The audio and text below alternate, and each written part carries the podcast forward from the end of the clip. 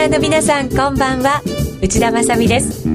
金曜日のこの時間は夜トレをお送りしていきます。今週もどうぞよろしくお願いいたします。えさて今週は先週からマーケット非常に不安定な動きとなっています。異次元金融緩和そしてアベノミクス期待で進んできた円安株高ここから一体どんな風に投資をしていったらいいのか今までと同じようでいいのかどうなのかじっくりお話を伺っていきたいと思います。えそれではゲストご紹介いたしましょう。まずはトレーダー向けセミナーそして在 FX などのコラムでも大人気です。戦う女持田由紀子さん。こんばんは。よろしくお願いいたします。よろしくお願いいたしますそしてその持田さんの師匠にあたる方です。小竹寛治さんです。はいどうもこんばんは。よろしくお願いいたします。本当にご無沙汰しておりました。そうですね。はいもうあの、ね、そうなんですよね。ずいぶん前にお話を伺っていて、相場に大事なことを小竹さんからたくさん伺ってきました。はい、さあ、このアベノミクス相場で小竹さんはどんなふうに感じたのか、持田さんはどんなふうに感じてらっしゃったのか、はい、そして今のこの変化をどんなふうに捉えていったらいいのか、はい、じっくり今日お話を伺っていこうと思います。どうぞよろしくお願いいたします。ます内容は、アベノミクスの試金石、相場について語られていることをどう受け止めるべきか、ここを勝ち抜くトレード術と題してお送りします。お二人の分析と、そして実践的な投資術も交えてお話を伺っていきますので、ぜひ皆さんも参考にしてください。えー、そして、ツイッターや番組ブログでご意見、ご質問随時受け付けています。えー、ぜひ皆さんの意見番組で取り上げていきますので、えー、皆さんもツイッターなどでご参加いただけると嬉しいです。それでは今夜も夜トレ進めていきましょう。えー、さて、今日はですね、えー、アベノミクスの試金石、相場について語られていることをどう受け止めるべきか、ここを勝ち抜くトレード術と題してお送りしていきたいと思います。まずは、あの、小竹さんだとすごくトレーダーっていう、ザ・トレーダーっていうイメージがありましたので、はい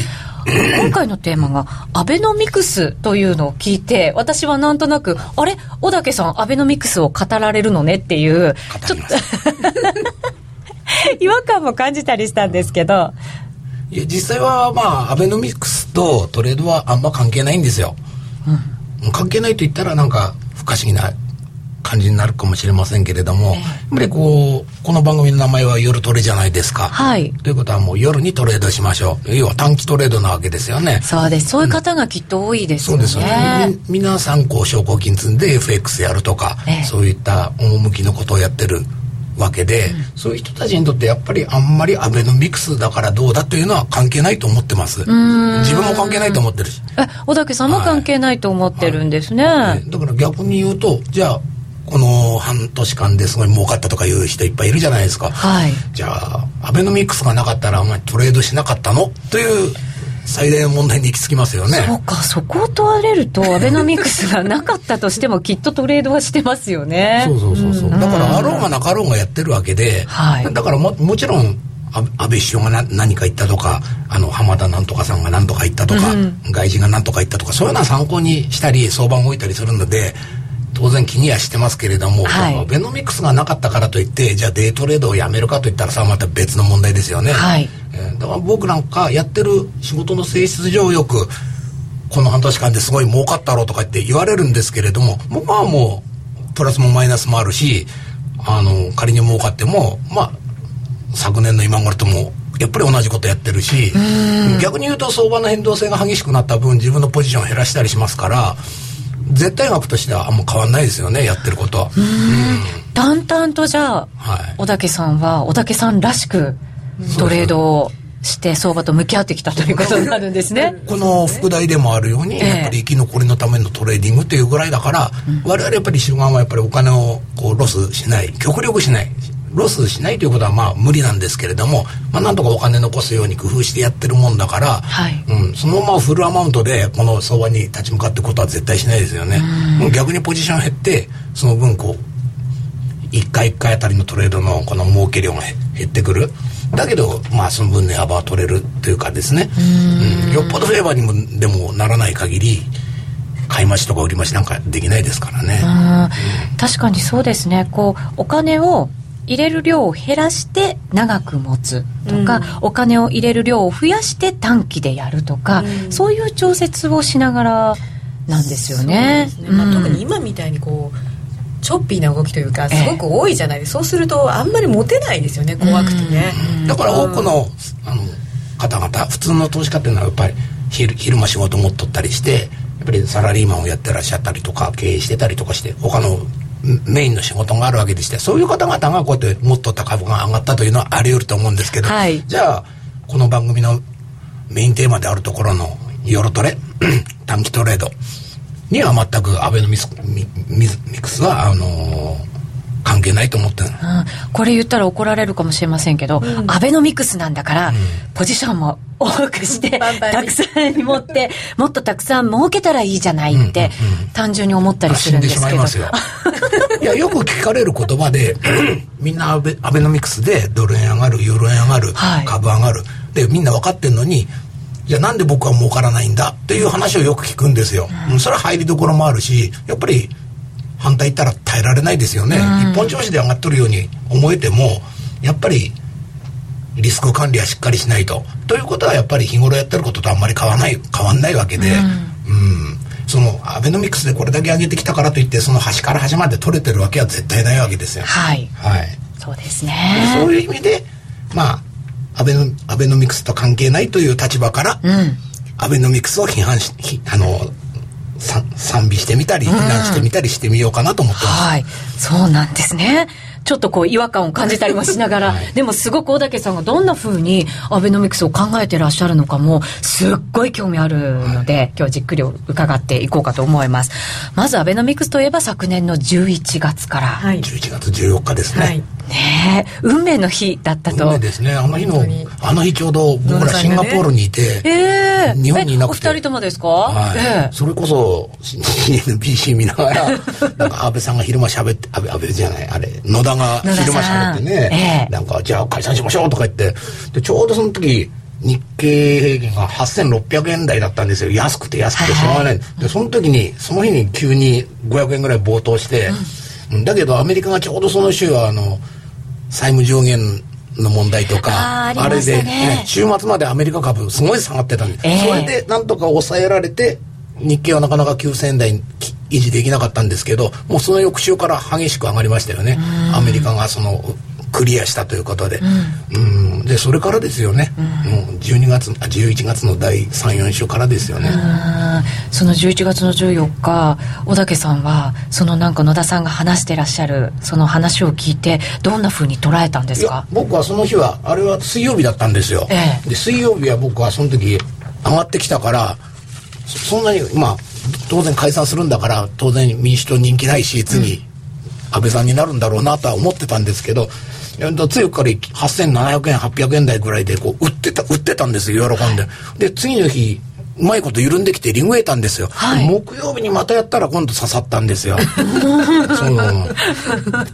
うん。だからやっぱり それだけやっぱりなんていうんですか株に関してですね、ええ、あのー、政治に逆らうなって言うじゃないですか。国策とかねなんかそういうのってありますよね。全くその通りですよ、えー、じゃあ逆らわずにそこからは行こうという方針そうですね。11月で痛い目に遭いましたので、うん、それもまた経験ですよね。いやでもやっぱりねあの12月末でやっと1万円ちょろっと乗っけてきて、はい、それでもやっぱりみんな半信半疑だったと思うんですよね。そのぐらいだと。そうですね。確かに、まだ何もやってないし、えー、ねねその時はまだ半信半疑でまだ期待ベースでと言っとったけれども、えー、あの民主党時代の高値が1万1400円ぐらいだったんですけど、うん、そこを抜けてきてからちょっと雰囲気が変わってきましたよね。うん、うん、だからドル円もなんか85円とか抜けてくると、はい、散々あの地震とかなんとかで介入してたけど全然戻んなかったじゃないですか、はい、うん、そのレベルを超えてくるとちょっとあれちょっとやっぱり国策に反抗したらダメなのかしら。なんかそれでブルが増えてきましたよね、そうですね、うん、マーケット関係者もトレーダーもそうかもしれませんね、そうそうだからやっぱりレンジがそのフレッシュゾーンにやっぱり入っちゃうとやっぱりフレッシュゾーンでまたあの始まってしまうんですよね、きっとね。また後付けで理由もつくしね、あつくつくいくらでもつくから、うん。そうですね。でもあの大手のなんかレポートなんか見てても、ええ。要するに新春以降のやつですよね、ああいうのを見ててもやっぱりそんなにものすごく強気だったところってそんなに多くないですよね。はい。で年末のレベルは87円なんだよ。うん、それでさ、うん、来年度の予想とか言ってて100円、105円とか書いてるとこなかったよ。なかったなかった。うん、あの、考えてみればね。95とかそんなもんだったよ。ね、ああ。ただその11月14日を、うん、まあ、そこが出発点だったとそうですねあとなればねそうですよね、うん、そこからいろんなことがやっぱり実際に起き始めたと思うんですがいやでも実際あの先週、ええ、日経先物が1万6000円つけたりですね、うん、ドル円が103円つけたりして、まあ、ここまで上がってきた以上は、はい、あのー、このムーブメントとしてのアベノミクスはもう大成功だったと思いますよ。これは素直に認めないといけないと思う、うん、はい。うん、間かぶってる人はみんな死んでるし、うん、どれも揺れもみんな死んでるでしょう。そうですね、売り方は厳しかったですよね。厳しかった厳しかった、え。ー、ほとんど押し目がないから買い戻せないですもんね。本当、押し目もつけずに、やっぱり株もそして為替もここまで流れができてきましたよね、で間になんか日本がちょっと文句言われるんじゃないかというような国際会議 G7 とか G20 とかあってそれで調整はするもののなんか結局何も言われなかったからとか言って わーいとか言ってなんか仕分け。かなとかそういう曲ありましたね。ありました。ありました G20 があるってなるとやっぱりちょっと重くなって、ね警戒はするけれども、なんか何も出なかったのが3回ぐらい続くとなんかダメだとか言って結局フレッシュな大台まあどんどんつけてって。そうですね、レンジはどんどん上、しっかりしたトレンドがさらに強まりっていう、だん。だんこう口調もね最初95円今年あり得るとかだったのがい。つの間にか100円もあり得るとか、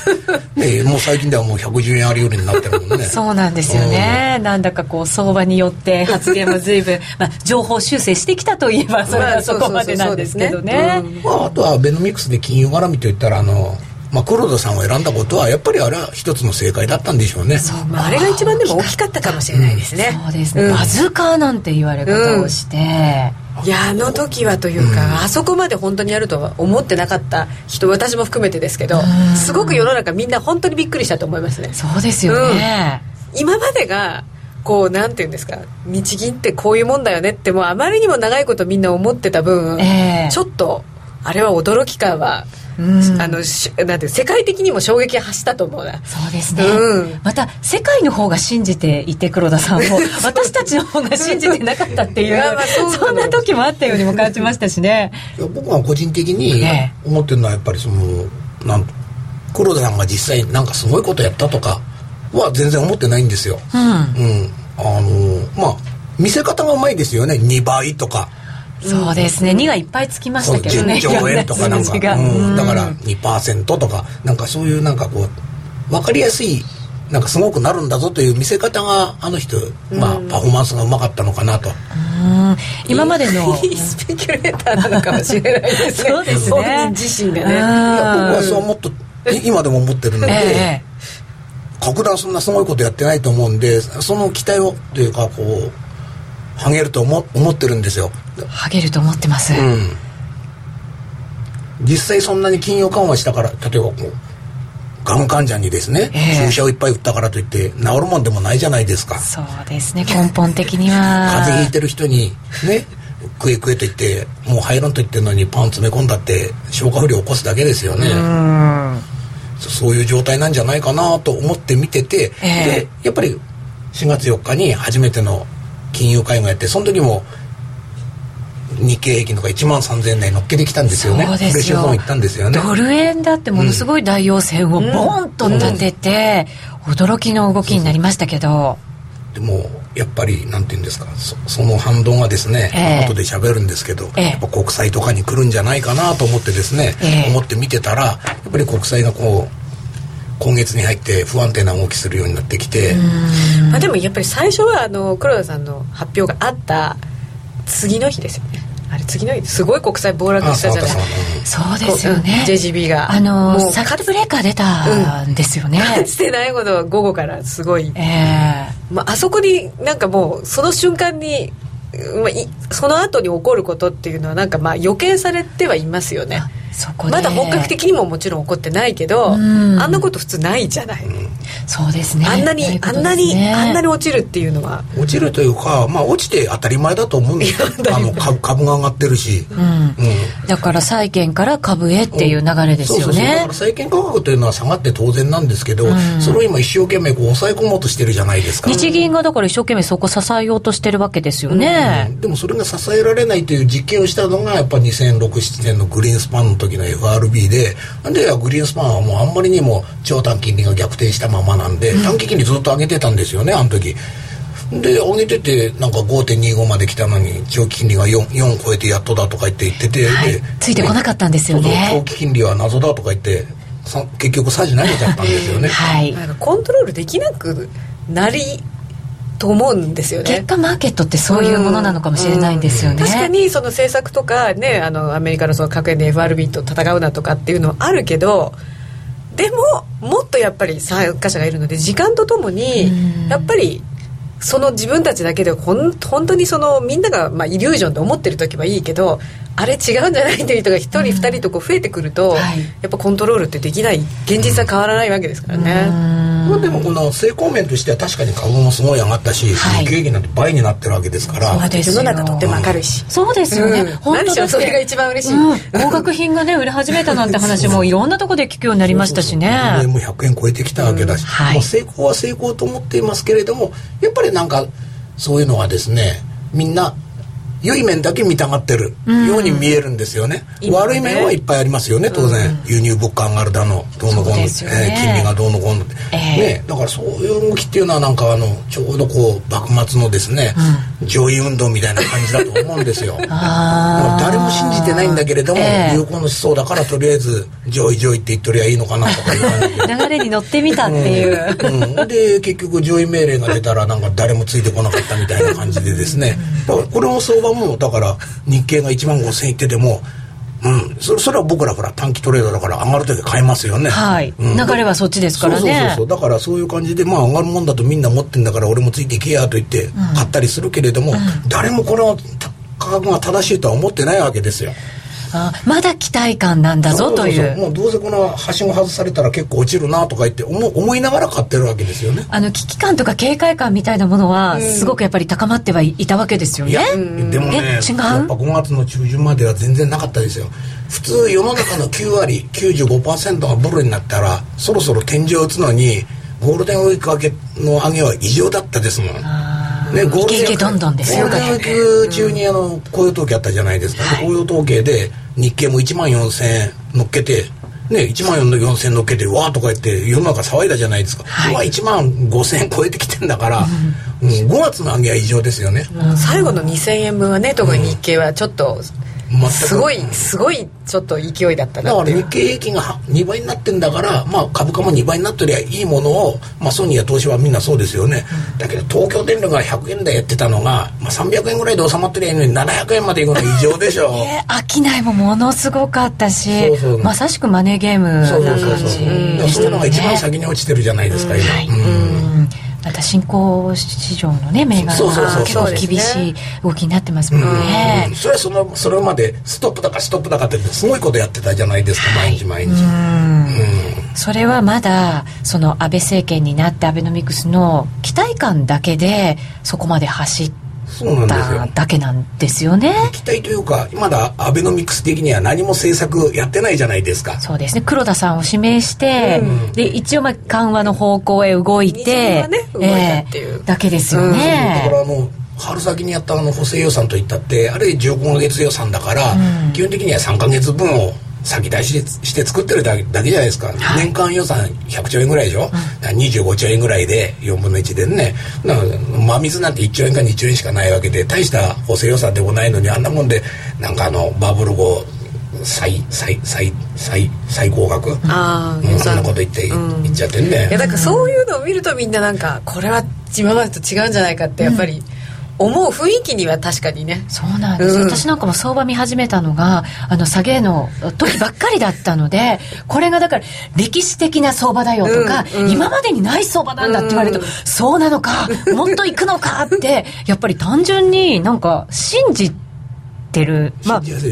まだ信じてたいんですよまだ信じてるんですよ。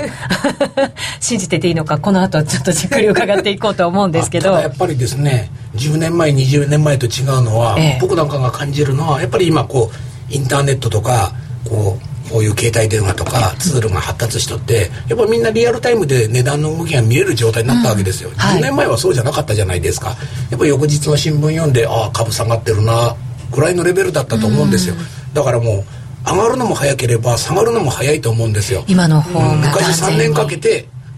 5000円上がってたものが今もう3か月で上がっちゃうぐらいだからスピードはあるんですね。スピードは速くなってる、ね、結果出るの早いと思う、ね、動きはね、うんえー、そうするとじゃあもしバブルとか起きた場合って、うん、起きてから天井つけるまでもすごい早かったりとか。昔のあの80年代のバブルって5年ぐらいバブルやってたじゃないですか、はい、1万5000超えてから、3万8000円までいくまで5年ぐらいやっててで崩れるの3年ぐらいやってたじゃないですか、うん、ずるずると。も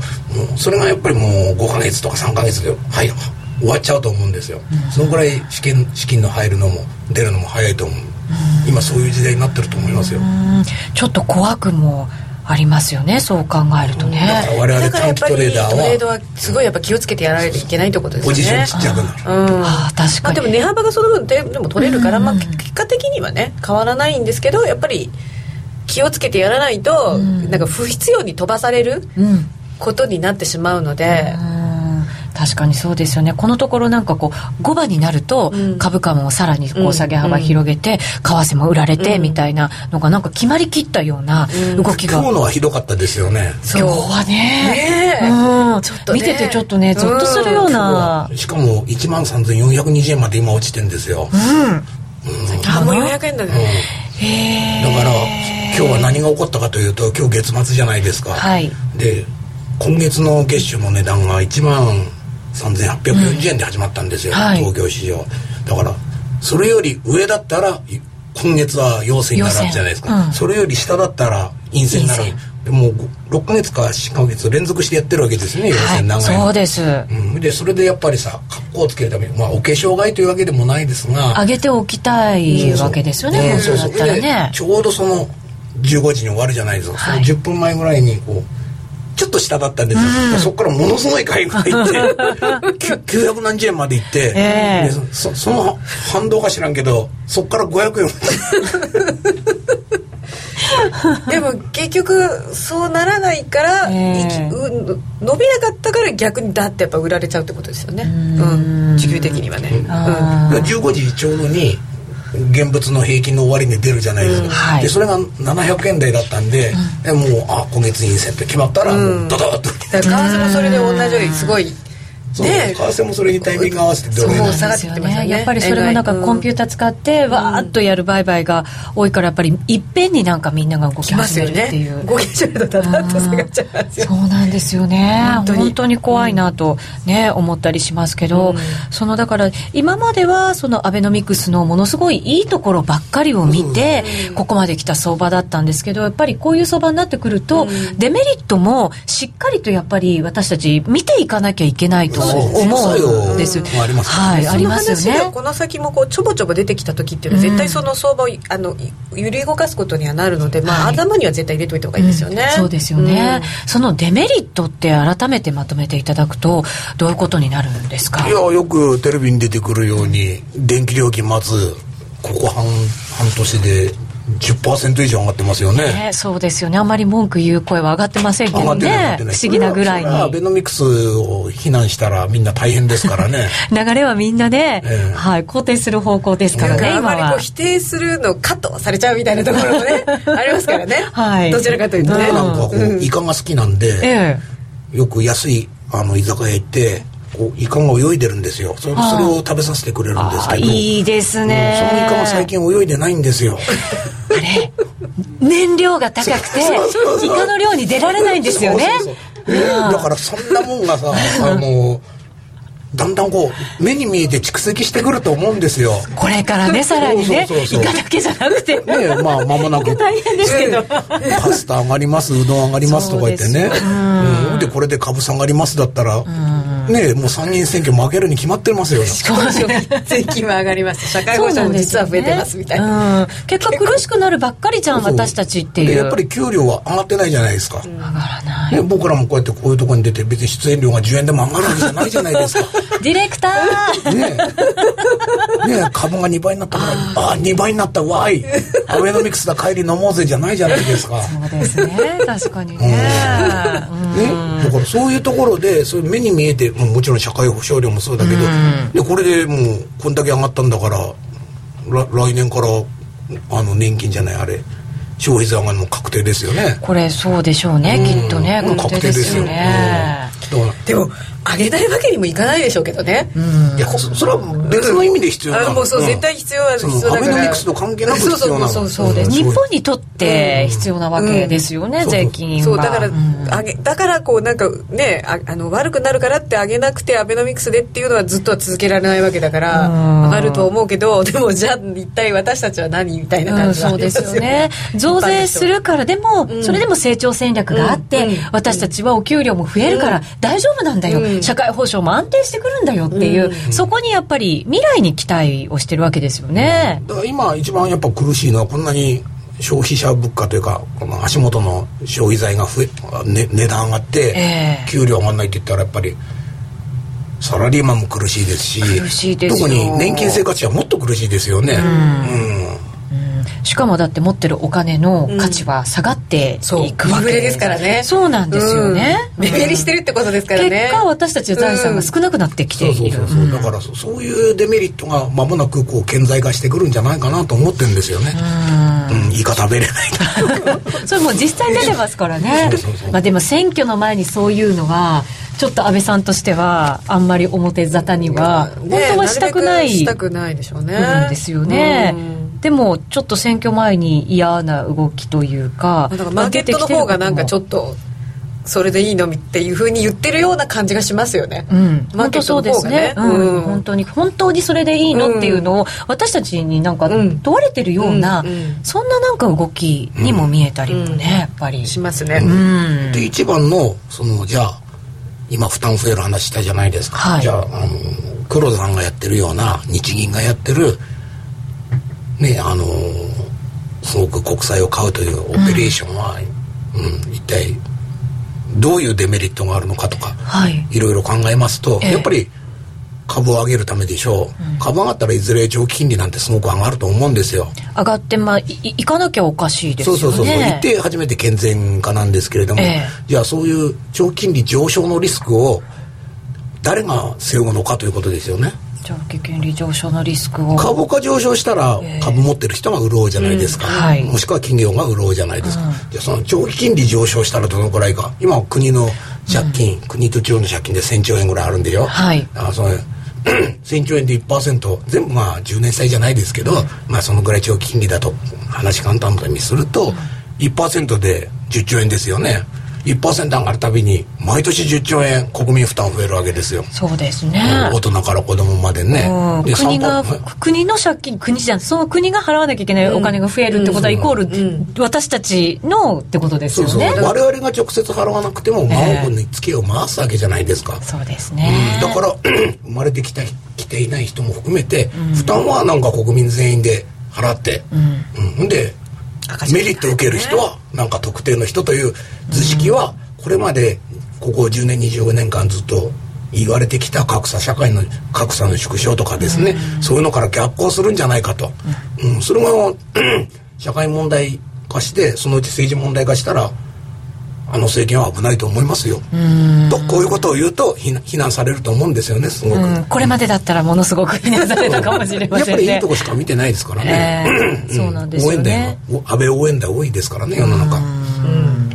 まあ確かにねその何にもやらないよりは何かやった方がいいから 変化をね求めたところありましたね。あの何にもやらないよりは良かったとは思うけど、ただその結果に対してどういうふうに責任を取っていくのかっていう部分も含めて、うん、もうちょっと深く突っ込んで考えてみてもいいのかなと思いますよね。あのやったことは絶対にまあ何何でもねトレードだってやらないよりはやった方がいいけどそのリスク管理の部分が大切なのと同じように、はい、多分結局国の政策だってそういうことですよね。ごまかしたものの状態って絶対続かないし、うん。やっぱりマーケットってそういう意味ではやっぱ真実を語るあの何かが間違う時もあるけど、はい、でも真実も逆に語る時はやっぱりあると思うので。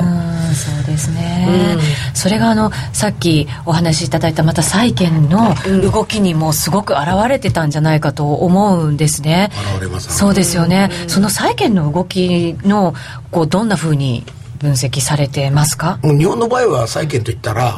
日本国債のあの10年詐欺ものしかないんですよ、ええ、あのそれでしか判別できなくて。だからそれがもうその4月4日の緩和以降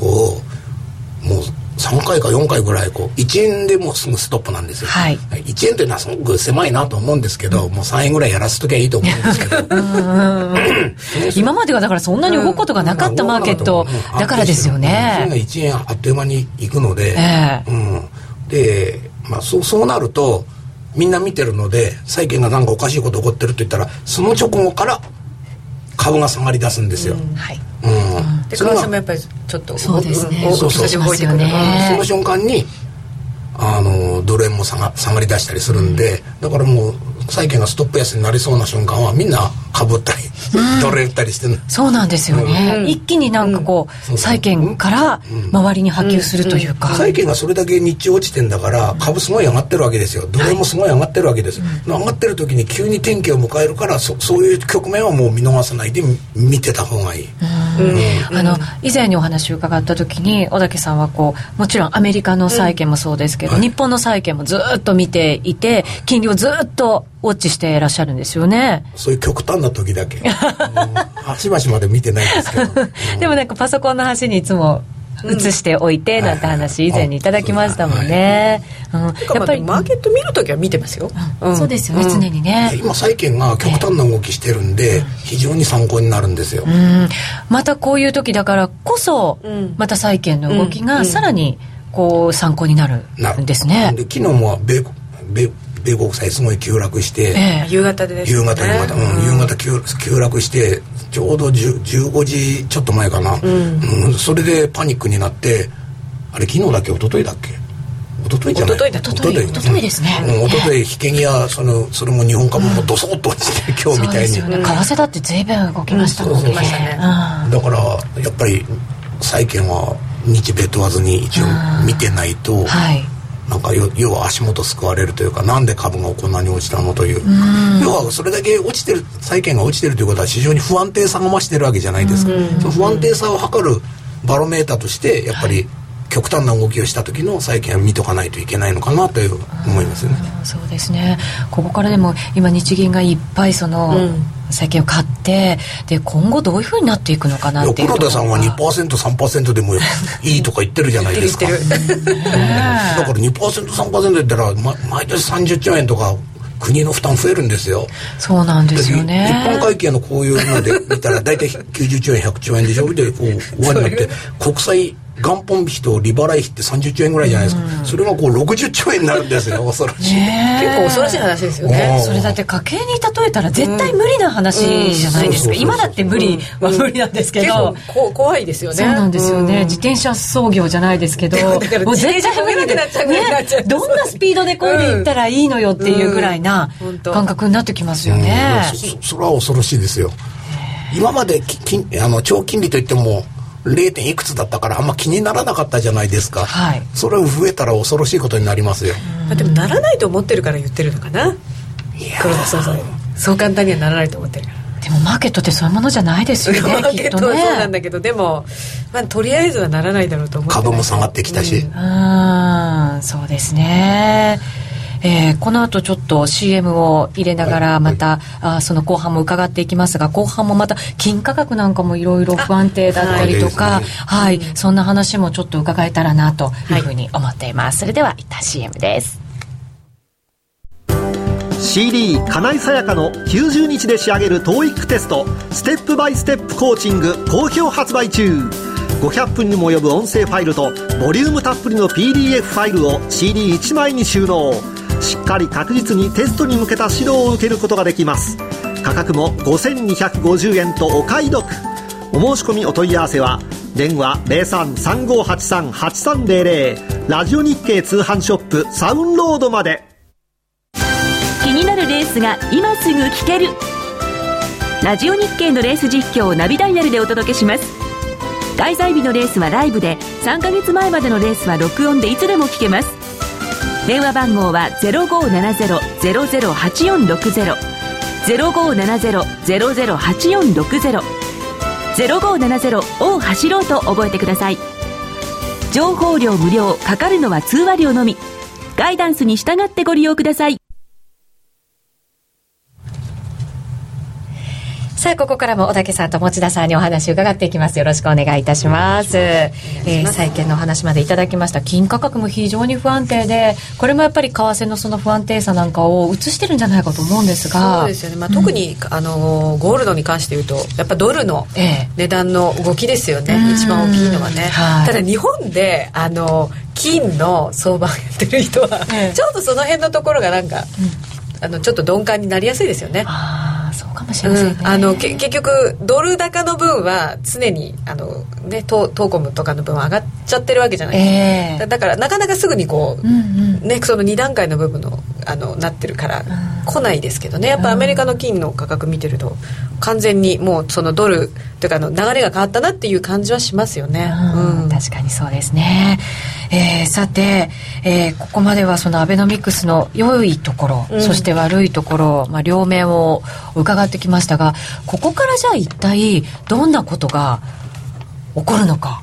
というところもしっかり考えていかなきゃいけないと思うんですね。もちろんインフレにもなるだろうし、うん、本当にお給料上がるのかとかその辺のところもみんなこう心配にはなってると思うんですね。いやあのやっぱりこうこれだけ株価が上がるということは、はい、株価は何に裏付けられてるかといったらやっぱり企業利益ですよね、うん、企業利益というのは基本的に株を持ってる人の配当という形で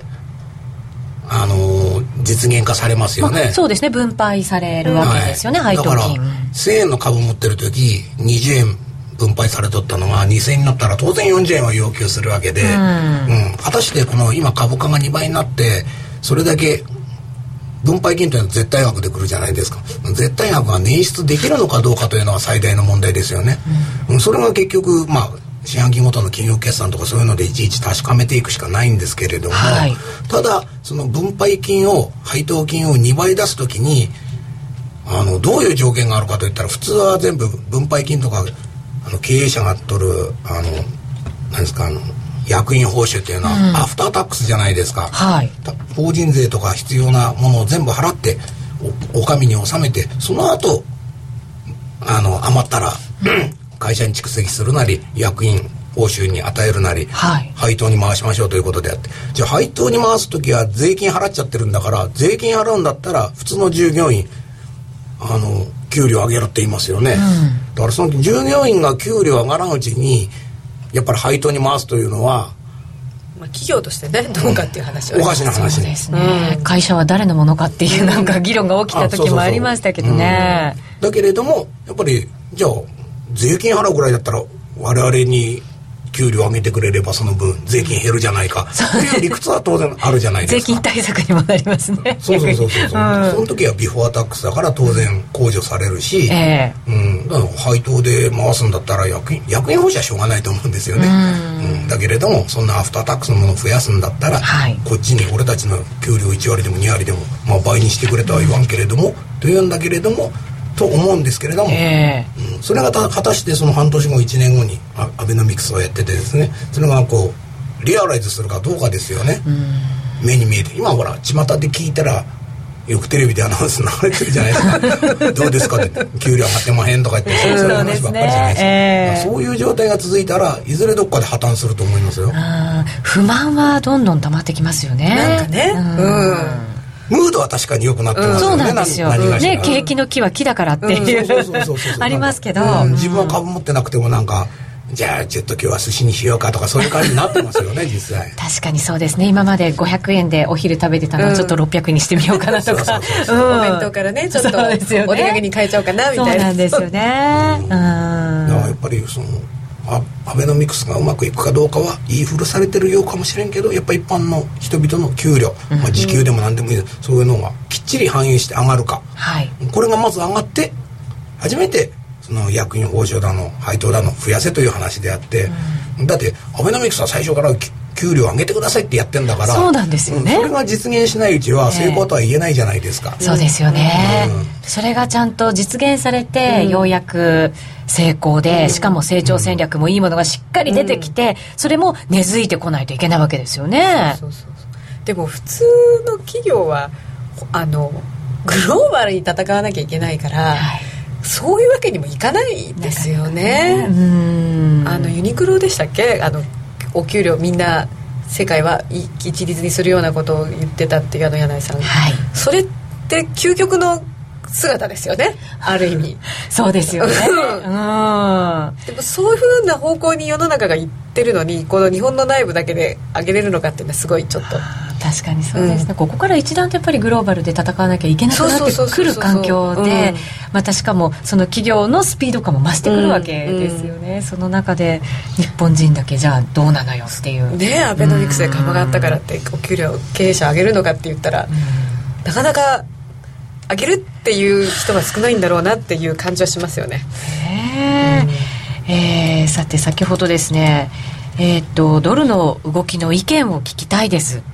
主にユーロドルなどなどというコメントが入りました。最近のドルの動きそしてここからの動き小竹さんどんなふうに考えてますか？アベノミクスに焦点が当たってるんで、えー、円物ばっかりなんか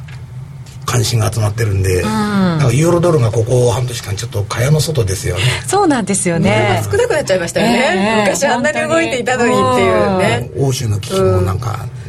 下火にはなってないのかもしれんけど関心がなくなってきてますね。中身は変わってなくても、えー、それこそギリシャとかスペインとかイタリアとか国債の利回りすごい下がってるじゃないですか、うん、なんかあれってやっぱり日本の QE のせいだなってちょっと思ったりしますよね、ね、お金流れちゃってるのねみたいな。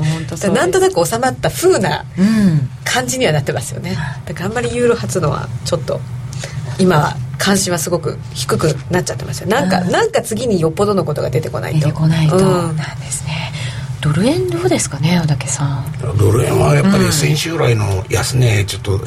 さっき下抜けしてきたじゃないですか、はい、ちょっとダウントレンドきついんじゃないかなと思思いますよここから、うん、今ちょうどね100円今54銭から55銭ぐらいですね、うん、番組始まったぐらいで今日の安値100円23銭まで23までいったんです23までいったんですよ。でどうかなと思ったらなんとか持ちこたえて、うん、また上に行くんですけどそれでもだから戻りが弱いですよねそうなんですよ、ね、だからやっぱり上じゃなくて下への圧力の方が強いんだろうななんていうふうに見てるんですけど、ですね。ちょっと株価がこうですから、ちょっとリスクテイクという方向には動きづらいですよね、ね、ちょっとドル円もなんか売っといた方がいいんじゃないかなと思いますよね。ここから、うん、そうそうそうえ売るったってどこまで行くのよっていう。やっぱり株をちょっと基準にして考えてみるとやっぱりこう1万1万じゃない8600円から1万6000円まで上がってきた駆け上がったわけですよね、うん、今1万3500円ですよね、大体、この順当な調整だったらまあ半値がマックスだなと思って1万2000円台の真ん中だと思うんですよ、うん、順当ならですよね。ここからはさらに下がっても、えー、あと1000円頑張ろうと思ってみんな買いたい人はここで我慢して買うと思うんですよそうですよね。まして1万2000円に入ったら喜んで買うと思うんですよ、まあなんとなくね、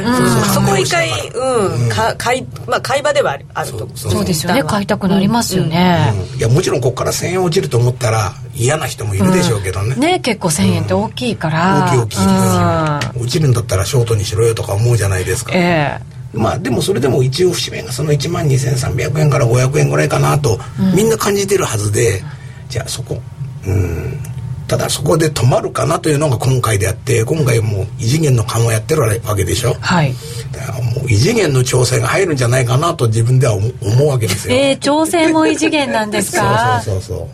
ええー、都合のいいところだけ、ね、都合のいいところだけ異次元ということにはならんでしょ。う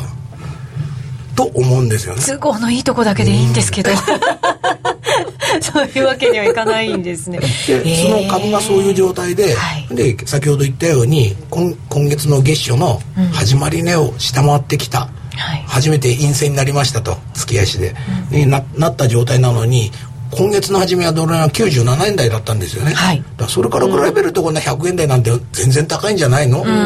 で100%連動するとは思わないですけど、はい、他の要因もあるから。だけども全然100円台はねここ、先週からの最安値圏ではあるのかもしれんけれども、えー、まあ、そういう考えをするとまだまだ売っていけるのかなとレベル、うん、で逆にその1万2500円ぐらいまで突っ込んだ時には当然ドル円も97円台6円台はあり得るのかなと思いますよね。日本株がこういう状態でしかも今グローベックスでアメリカ株もすごい大幅安してますと、はい、こういう状態で102円に戻るとはとてもじゃないけど思えませんよね。そうかそうするとじゃあ株価を見ながらもちろん債券の動きも見ながら為替も動いていくわけですが、うん、株価がもし異次元の調整をし始めた場合は為替も異次元の動きをもしかしたら見せるかもしれない。日経平均が1万2000とか割れたら危ないでしょうねかなり。でもそれってあくまでも調整であって上に行く力っていうのはまだその先にはあるんですかね。いやそれが調整で終わるのか新たなダウントレンドになるのかは。それこそチーム安倍次第じゃないですか。チーム安倍次第、今まだせなんかこうビューだけ出てて、はい、法案になってないじゃないですか、はい、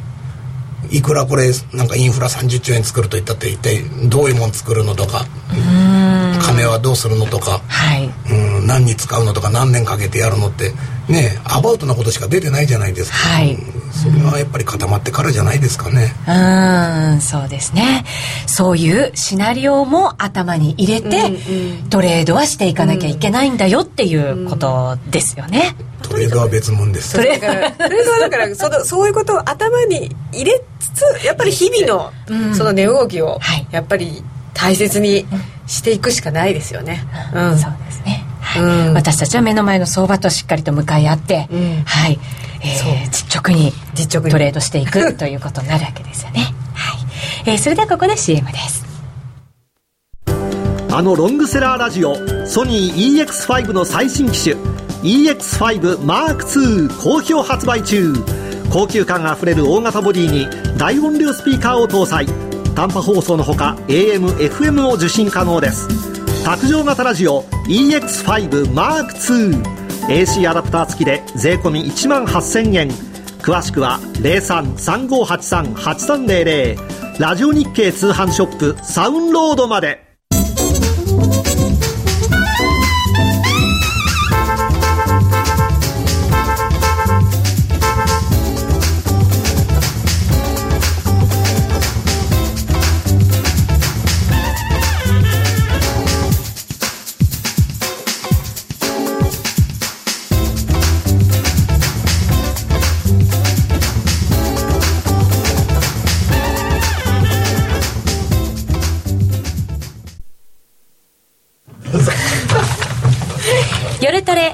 康則の今夜はどっち？このコーナーは真面目に FX、FX プライムの提供でお送りします。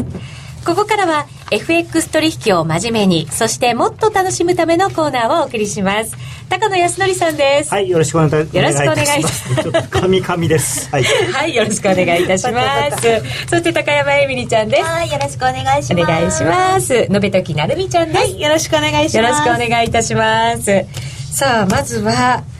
ちょっとこう乱高下しているような相場なので、えー、ここからの見通し迷われてる方も多いと思うんですね。来週もすごくいろんなスケジュールがあってそうなんです。もう気が付いたらあっという間の雇用統計、うん 1か月早い。ですね。雇用統計も含めていろんなイベントが来週は盛りだくさんということなので、えー、そのあたりからちょっとどんなふうに見ていけばいいか教えていただけますか？あのセオリー通りに言うと来週はあの中央銀行ウィークなので、えー、RBA から始まって、はい、続きますね。で、まあ、数字としては ADP があって雇用統計ということなんですけれども、はい、えーまあ、皆様もご存知のようにというかですね。今はもう本当に株にらみ。株にらみっていうとすごく言葉はいいんですけど株に引っ張られちゃってる状況なので、うん、そういう意味ではあの来週っていうか週末から中国の PMI とかそれからまあ、ヨーロッパアメリカの PMI 系の数字がたくさん出るのでこれは結構、まあ、重要なのかなと。はい一個一個のスケジュール見ながらまた金利なんかもその動向見ながら。でね金利はねそんなにまああの結構アメリカの金利も高止まりしてるので、えー、あのそれほどまあ日本サイドは金利すごい右往左往してますけど、うん。あの今、金利差よりも株の方が全然あの影響が強くなっちゃってるんで、えー、株価ですから株価の予想は私はあまりできないので、えー、株価に詳しい人に聞いてくださいっていう感じですよね。うんそうなるとでも為替だけをやられてる方も多分いると思うので、はい、株価を見ながら。そうですね。でも結局見てても結果論なんですよね。株下がったから売られたって言ってもあのー、あ下がってるって言って売ってでそこから株が反転しちゃえば それで終わりだしだからすごい難しいですよね。ただあの一つ言えるのはあのドル円の100円の30銭台っていうのはものすごく重要なところなので、今のところホールドしてますけれども、ね。あのまあ確かにあの下25ぐらいまでついてるんですが、えー、あのちょっとそういうひげみたいなものはありますけれども、うん、だからまあ、ちょうどさっきもこの2人にも言ってたんですけどその100円から100円の30銭ぐらいのゾーンっていうのがすごく大事だよって、うん、そこをあの完全に下抜けちゃうとあのまあ、しばらく上値重くなる。逆にそこをホールドしている限りはまた101円台とか102円台に戻る可能性が高いと。ちょっとレンジみたいなイメージになっていくんでしょうか、ね、えーと、レンジというかその上昇トレンドが、その小休止、まあ、もう小休止に入ってはいますけれどもその調整がもっと本格的なものになるかどうかっていうのがそこの、あのー、まあ後でチャートを多分お出しできると思いますけれども、まあ、非常に簡単に言うと日足の一目均衡の基準線が100円の3号ぐらいにあったりとかあとは月足の一目の雲の上限がやっぱ同じようなところにある。すごく大事なものがこう重なってるところなのであのそこはまあ、1回止まるべきところ、であとはあの100円に乗せそうで乗せなかった4月から5月にかけてのあの相場がありましたので。長かったですよねあそこも。でその分ですねやっぱり今度割りそうで割らないといういうふうに普通はなるというふうに考えられるね、そこがすごく硬い節目にそうです、なかなか抜けなかったから、はい、だからこそ硬いんですね。割り込みにくいと。そうするとじゃあ、えー、FX やってるエミリちゃん成美ちゃんのように、えー、まだこれからだよっていう人たちも、うん、そこは大きなポイントとして、ね、逆にやりやすいポイントだったりもするわけですかね。ね。あのー、なんていうのかなこうトレンドラインってまあ斜めに引くじゃないですか。で斜めの線もすごく大事なんですけれどもそういうレベル、あのこの近辺のレベルがそう硬いとか重いとかっていうのは、まあ、ある意味すごく一番分かりやすいものなのであのそういうものは、まあ、誰が見てもそういうふうに見えるところですからそのうまく利用して、はい、まあだからといって絶対抜けないっていうことではないですよ。抜けにくいということなので。抜けた時の場合もしっかり考えておかなきゃいけないわけですね、抜けたら抜けたら別にその抜けた方向についていくというかですね、えー、まあついていったりあるいはその買ってる今で言えばその100円台のローで買ってそれ100円切れたらそれを一旦損切るっていう、うん、まあそういうふうにシンプルに考えればいいと僕は思ってます、うんシンプルに考える。そうですね。あの相場難しくするのはあの相場じゃなくて自分なんですよね。自分でなんかややこしく考えちゃうんで。3人で息を飲んじゃいました。止まっちゃいましたね。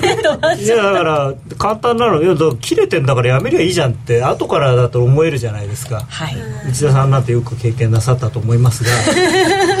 ななんでねこの切れてんのに持ってたのっていう。それだけの話なんですよまあそうですね、はい、自分次第ですよね。あの相場と戦うんじゃなくて自分と戦う。自分と戦う、まあ、それが一番苦しかったり。そうですね。ね。一番大変だったり。ダイエットと一緒。自分自分と戦う。そう自分で追い込む。そう追い込まないといけないだから自分で決めたことはちゃんと守る、はい、そう。ああの夜ご飯はご飯一杯までって決めてるのに、おかず美味しいからって3杯食べちゃったりしない。3杯は食べないか。100円の時はうまく取れなかったんで今回のこうタイミングを見てうまく上がっても下がっても取れたらいいなって思うんですけどなかなか。ね難しいですよね。さあそんな中今奴隷の話いただきましたが注目通貨ペアはそうなるとドル円ですか？そうですね、うん、まあもそのドル円っていうのとあとはまああの最近私の好きなあの OG 円の。はい。まあ、よかったですけどねずっと。下がるもの好きの私にはたまらないという。ああショート好きにはたまらない。まだ行きますかね。いや今でしょうみたいな。今ですか、えー、96円台にでも始まったばっかりでもあるんですよね。あのそうですか。OG ドルの方はずいぶん前から、あの下げ相場始まってて。だってもう結構いいポイントも下に抜けてきちゃいましたよ、はい、OG 円はまだそんなに下がってないですよね。まだですか？まだ。あ本当に？じゃあ今からでも参加できますか、ね、参加できます。ただあの突っ込んで売ると大変なんで戻ったところをできれば売りたい、うん、はい。であのー、まあ OG 円もともと非常に大きな相場ですからこれも、うん、79円ぐらいからドーンと上がってきたやつが一旦105円で高値つけたっていうふうに考えるとまあただとりあえず93円ぐらいなんですね目標はね。だからまあ、今から4円ぐらいまだあるので。ただそれは目標だから必ずそこまで行くってことではないですよ。だからあの行かなかったからといって僕を非難するのはやめてください。ただ行く可能性が非常に高くなってきたと。でこれもそんなに難しいことを言ってるわけじゃなくてあの単純に、えー、いつだこれ何日だろう、えー、まあ5月の末ぐらい末じゃないなこれなんだ。よいしょ。えー、はい。あの単純にそのサポートラインを切れてきて、それで売りましょうっていうそれだけのことなので、はい、はい。えー、さて今日は週末になりますが高野さん今夜はどっち？うんドル円買いましょう。ドル円の買いですか？はい、ただし今じゃなくてもう一回下がったんですよ、ね、今じゃない。です。今もう一回下がって、はい、いうかもうねさっきあのなるみちゃんとかエミリちゃんに言ってたんだけど、はい、今買ったらって言ったのはだからその30銭台なるほど、うん、ちょっとそこからもう上がってきちゃったんで。ちょっと上がりましたね。ちょっと遅いですね。もう今から買うのはちょっと嫌ですね。はい、はい、高野康則の今夜はどっち？このコーナーは真面目に FXFX プライムの提供でお送りしました。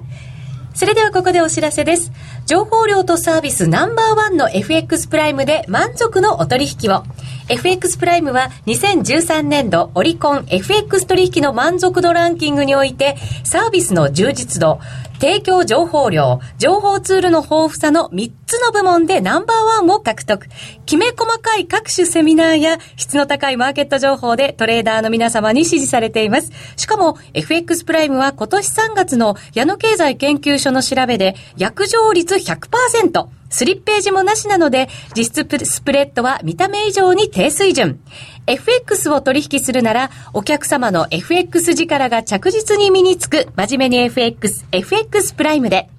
FX プライム株式会社は関東財務局長金賞第259号の金融商品取引業者です。FX プライムで取り扱う商品は価格の変動等により投資額以上の損失が発生することがあります。取引開始にあたっては、契約締結前交付書面を熟読ご理解いただいた上で、ご自身の判断にてお願いいたします。詳しくは、契約締結前交付書面等をお読みください。一つだけ宣伝していいですか、はい。えっと、FX 力ということで言うとですね、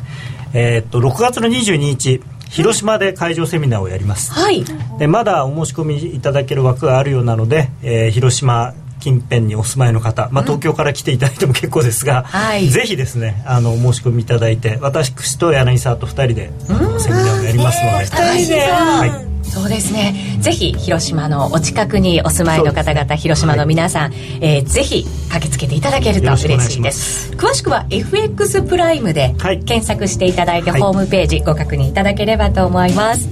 さてそろそろラジオの前の皆さんとはお別れのお時間となりましたこの後延長戦もありますので、えー、ぜひ皆様あ楽しんでいただけると嬉しいですこの番組は FX プライムの提供でお送りしました。